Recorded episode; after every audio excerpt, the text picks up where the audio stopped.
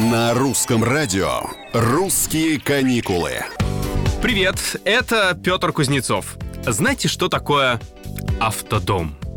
Автодом — это встретить рассвет в сосновом бару, а закат уже на берегу моря. Автодом — это когда тебе не нужно бронировать билеты и думать о том, где переночевать. В общем, странно, что только сейчас комфортные автопутешествия становятся у нас полноценным видом отдыха и самостоятельным видом туризма. Тем более, колесить на автодоме проще, чем многим кажется. Здесь главное запомнить ряд правил, и не только дорожного движения. Впрочем, именно с них поездка все-таки начинается. Помните, вы будете перемещаться не на обычной легковушке, это нечто большее. Да настолько больше, что вы должны обращать внимание на знаки, предназначенные для водителей фур. Да, а у них свои знаки, как вы понимаете. В общем, перед тем, как отправляться в путешествие, обязательно попрактикуйтесь в вождении. Вам нужно привыкнуть к габаритам нового друга.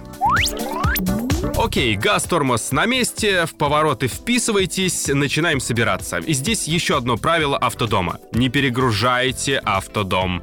Не надо брать в дорогу как можно больше вещей. Все только самое необходимое. Весь багаж не должен при этом лежать просто посреди салона, иначе оставленные просто так внутри жилища предметы будут летать, если вы их не зафиксируете. И еще один важный пункт — изучите карту кемпингов. Где вам остановиться, сколько там можно находиться и так далее. Лучше почитать отзывы бывалых путешественников. Ну а во время поездки пристегнутыми должны быть все участники. Ни в коем случае не лежим на кровати, когда наш автодом тронется с места. Договорились? Мораль. Не бойтесь открывать для себя что-то новое. Я не о банке с треской. Я о городах, областях и селах и в целом о наших туристических возможностях. Ну что, в путь?